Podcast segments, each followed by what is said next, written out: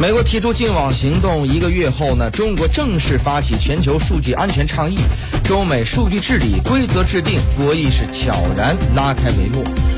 中国国务委员兼外交部长王毅八号在全球数字治理国际研讨会上正式发出全球数据安全倡议，其中不会要求中国企业违反他国法律向中国政府提供数据，企业不应设后门非法获取数据，以实际承诺回击美国担忧，更邀请联合国、金砖等多边机制共同讨论数字规则制定。九月八号上午，国务委员兼外交部长王毅在抓住数字机遇，共谋合作发展国际研讨会高级别会议。上发表题为“坚守多边主义，倡导公平正义，携手合作共赢”的主旨讲话，提出全球数据安全倡议。我们期待各国政府、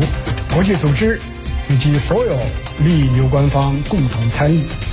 我们也欢迎各国通过双边或者地区协议等形式来支持倡议中的有关承诺。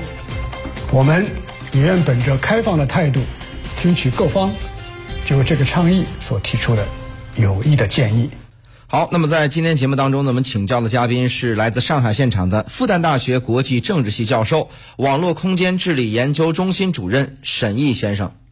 我们首先想了解到的是，为什么在这个时候正式要发起一份全球数据安全倡议？那么这倡议的八条倡议背后是不是都有所指呢？有关这方面的内容，我们来听一下神医先生的分析解读。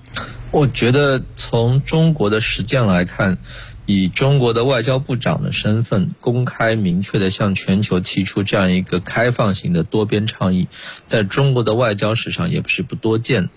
一般认为。是处于全球治理体系核心区的国家，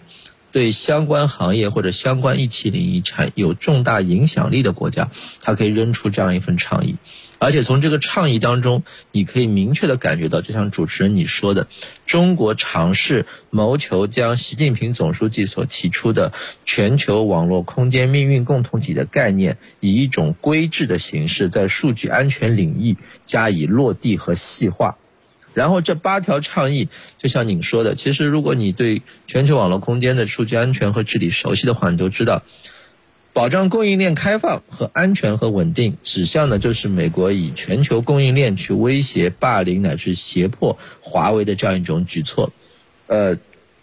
反对用信息技术破坏他国关键基础设施或者重要数据，人们会想到美国的阵网病毒和他对伊朗关键基础设施实施的攻击；反对对他国进行的大规模监控，你想到的就是冷静项目；然后要求企业尊重当地法律，不要求将企业将境外生产获取的数据传回国内。大家能够联想到的是，美国对于苹果等企业云端数据的一些管制的要求，要不得直接向企业和个人调取位于他国的数据，显然与美国在爱尔兰微软数据的这个调取上密切相关。通过司法协助等渠道去解决执法数据跨境调取的问题，矛头直接指向的是美国实施跨境非对称长臂管辖的云法案。会发现，这个八条倡议的指向非常清晰，就是要构建一个平等、安全、可信任的外部环境，从而以一种更加良性的和平、安全、开放、合作的秩序，